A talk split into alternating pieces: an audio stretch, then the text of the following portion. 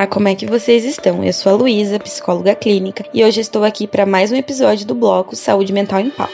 E hoje vamos falar sobre o complexo de inferioridade. O complexo de inferioridade pode ser definido como aquele sentimento de não estar à altura dos padrões sociais. Está muito relacionado com uma dúvida constante e incerteza sobre si mesmo, além de uma falta de autoestima. O complexo é algo inconsciente e normalmente as pessoas que possuem esse complexo, elas podem pensar demais, ou seja, realizando ações grandiosas e comportamentos sociais exagerados. Em algum momento da sua vida, você já deve ter se sentido inferior a alguém, levando a um sentimento de impotência, julgando suas habilidades e ou aparência, e assim que o complexo de inferioridade pode se alastrar. É comum se sentir inferior em determinadas situações. Vale lembrar que não é saudável, mas acontece, como por exemplo, quando a gente conhece uma pessoa que tem mais conhecimento e mais habilidade para desempenhar funções que ainda não conseguimos, a vida deste outro pode até parecer perfeita, que conquista tudo, que tem mais conhecimento, que é querida por todo mundo. Mas será que isso mesmo é verdade ou são conclusões tiradas por nós? Ninguém tem a vida perfeita simplesmente porque o perfeito não existe e é impossível alcançarmos. Muitas vezes julgamos como perfeito aquilo que não sabemos a convivência, o jeito que a pessoa fez para chegar àquele resultado, e muitas vezes a gente está sempre focado no outro e esquecemos de olhar para nós nós, que nós também somos feitos de qualidades e defeitos e podemos realçar o, me o melhor que há em nós através do autoconhecimento. No entanto, o complexo de inferioridade não permite que chegamos a essa conclusão,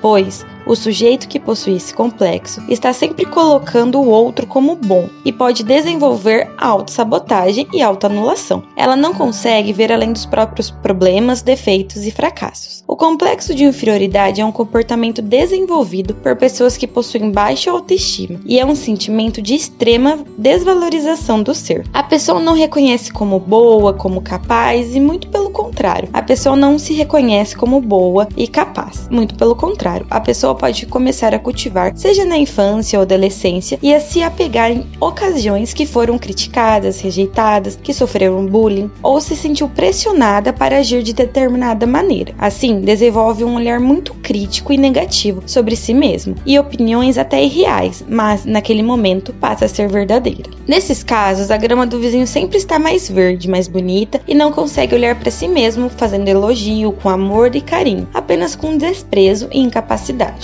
Para desenvolver um ego mais saudável, é necessário combater essas ideias equivocadas sobre si mesmo. É crucial compreender nossas crenças limitantes e perceber se elas não são reais. E por muito tempo, esses pensamentos tomaram conta da sua vida, mas nesse momento não mais. Claro que é trabalhoso, mas devo dizer que quando nos permitimos questionar se nosso pensamento é real ou não, fica mais fácil. Mas, se isso não acontecer, o indivíduo com traços do complexo de inferioridade se sentirá inferior aos demais, sabotando suas oportunidades de crescimento pessoal e profissional. Vou falar algumas características do complexo de inferioridade. Quem tem um complexo de inferioridade pode apresentar pensamentos e comportamentos que eu vou falar aqui. Caso você ache que possui esses complexos, fique atento a seus pensamentos e sentimentos. Normalmente, essas pessoas apresentam comportamentos como comparação constante a pessoa é incapaz de fazer algo por si própria. Ela está sempre comparando seus métodos e resultados com uma de outra pessoa, melhores do que elas. Essa comparação coloca o outro como bom e correto e repreende por ter ideias diferentes daquele outro. O segundo é a alta sensibilidade. As pessoas que se sentem inferiores são extremamente sensíveis a críticas e a comentários alheios. Se sente mal ao receber essas críticas e mesmo quando é uma brincadeira, ela se ofende e leva para o lado pessoal. O terceiro comportamento é a falta de autoestima. Como as pessoas com complexo de inferioridade é incapaz de reconhecer suas qualidades, ela começa a acreditar que não tem nada de bom para oferecer ao mundo, e mesmo que haja elogios e reconhecimentos, a pessoa não consegue acreditar. O quarto é a ausência de amor próprio. As pessoas com complexo não conseguem amar ou se sentir-se amada. Mesmo que os amigos, parceiros e familiares digam ao contrário, ela apenas acredita em suas convicções e pensamentos que é incapaz de ser amada e de amar, desenvolvendo vários hábitos negativos e podendo até se tornar destrutivo para aliviar o sentimento de vazio. O quinto é uma busca constante por reconhecimento. Essa busca constante por reconhecimento tem que vir de fora. A pessoa faz tudo para agradar os demais e muitas vezes pode colocar em risco sua própria segurança, afetando a saúde mental desse sujeito, pois está sempre tentando alcançar o ideal do outro. Pode anular seus sonhos e gostos para que se sinta melhor. O sexto é comportamento de esquiva. A pessoa começa a se esquivar dos eventos sociais, pois não se sente capaz, podendo levar ao isolamento social. O sétimo é o comportamento defensivo. Como não consegue digerir as críticas de maneiras apropriadas, normalmente essa pessoa reage com agressividade, está sempre se defendendo, né, apontando os defeitos alheios e faz fofoca para se sentir melhor consigo mesmo. Deu para perceber que esses três últimos comportamentos que eu falei é um pouco contraditório, né? Sendo que inicialmente vem uma preocupação excessiva em agradar o outro, posteriormente vem o afastamento de situações sociais e por fim temos o comportamento carregado de agressividade e raiva. O complexo se manifesta de várias formas. Isso é que cada pessoa que possui o complexo busca uma maneira que nem sempre é saudável para compensar esses seus sentimentos. Cada pessoa sente de uma maneira e nem sempre uma pessoa que possui esse complexo vai reagir do mesmo modo que o outro. Como é que a gente consegue superar o complexo de inferioridade? Olhar para si mesmo e reconhecer as coisas boas que há em você pode ser uma tarefa bem complicada para quem nunca fez. No entanto, uma vez que escolhemos a mudança, é uma luta diária para não retornar a velhos padrões de inferioridade. Nem sempre conseguimos sozinhos, pois é muita emoção ao longo do caminho. Uma boa terapia é ideal para conseguir compreender a fundo suas emoções e comportamentos.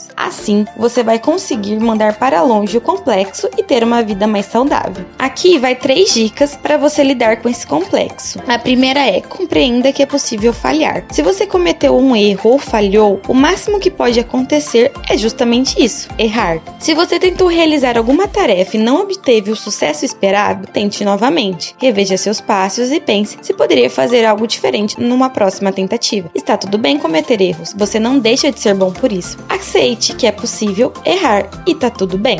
O segundo é: entenda que você é o bastante. Se você se sente inferior por algum motivo, seja pelas suas atitudes, valores, jeito de ser, aparência ou qualquer outra característica particular, lembre-se que você é único e especial do jeitinho que você é. Isso não te torna menos que alguém ou diferente. Você é você e isso é o bastante. Comece a pensar e se questionar o que você tem de qualidades e defeitos. Olhar para o espelho sem o peso de comparações com o outro, mas olhar e ver quem você é e dizer essas qualidades para você mesmo. Você é o suficiente. Quando a insegurança aparecer, lembre-se de dizer a ela que você pode, que você é capaz e siga mesmo se tiver medos e dúvidas. A terceira dica é: enfrente seus medos. Pessoas com complexo de inferioridade escondem sua vulnerabilidade para transmitir uma imagem que julgam como mais apropriada. Porém, todos nós somos compostos por defeitos e erros. Faça as pazes com essa parte de você. Isso deixará a vida mais leve quando nos permitimos viver aquilo que somos em uma totalidade de defeitos e qualidade, melhor será a convivência conosco. E quando transformamos as nossas falhas em aprendizados, é produzindo um amadurecimento e autoconhecimento. Vai aos poucos, sem pressas, no seu tempo. Comece dizendo um, um não hoje para alguém, perceba como que você se sente, o que, que causa em você. Comece a dizer por um pensamento. Pare quando um pensamento é ruim. É, e preste atenção no seu ambiente. Desvie a atenção para um outro pensamento que seja bom, que você é bom. Isso leva um tempo e é com muito treino. E um psicólogo pode ajudar muito você a olhar para dentro de si, trabalhando seus medos e, e desafiando e avançando em busca da sua melhor versão. Você vai enfrentando no seu ritmo, do seu jeito e da sua maneira, sempre no seu tempo. Ah, e antes de encerrarmos, eu peço muita atenção de vocês para esse recadinho que a Rebeca vai passar para vocês. Oi, tia. Oi, tio, tudo bem? Será que você pode me escutar um pouquinho, por favor? Eu tava dormindo e tive um sonho muito legal. Eu sonhei com o mundo todo colorido. Tinha tanto amor, cheio de alegria, e ninguém mais brigava. Aonde todas as crianças tinham os mesmos brinquedos, as mesmas roupas, a mesma casa. Por isso que eu acordei chorando porque eu fiquei muito triste. Eu lembrei que umas crianças não têm casa. e nem brinquedo. Algumas nem vão pra escola. Sabe, eu queria mudar isso. Será que a gente consegue? A gente podia tentar. Você pode me ajudar? No dia das crianças, no nosso dia, eu queria dar presente para todas as crianças do mundo. Eu sei que isso não é fácil. Todo mundo ajudar, a gente vai conseguir. Eu começo aqui na minha cidade e você aí na sua. Cada um ajudar um pouquinho. Será que eu consigo fazer o meu sonho? A gente pode encher o coração dessas crianças com muito amor e brinquedo bonito. Vamos, tio? Você pode ajudar a Rebeca e outras crianças a realizarem o seu sonho. Doe um brinquedo novo ou usado e faça a diferença. E nunca se esqueça: tão importante quanto o presente é a presença. Para participar, entre em contato em nosso Instagram, arroba Realidade 3D ou mande um WhatsApp para 43 99984 9890. Essa é a campanha Criança Feliz do programa Realidade 3D, parceria com Provopar e empresários locais. Faça sua parte, participe você também.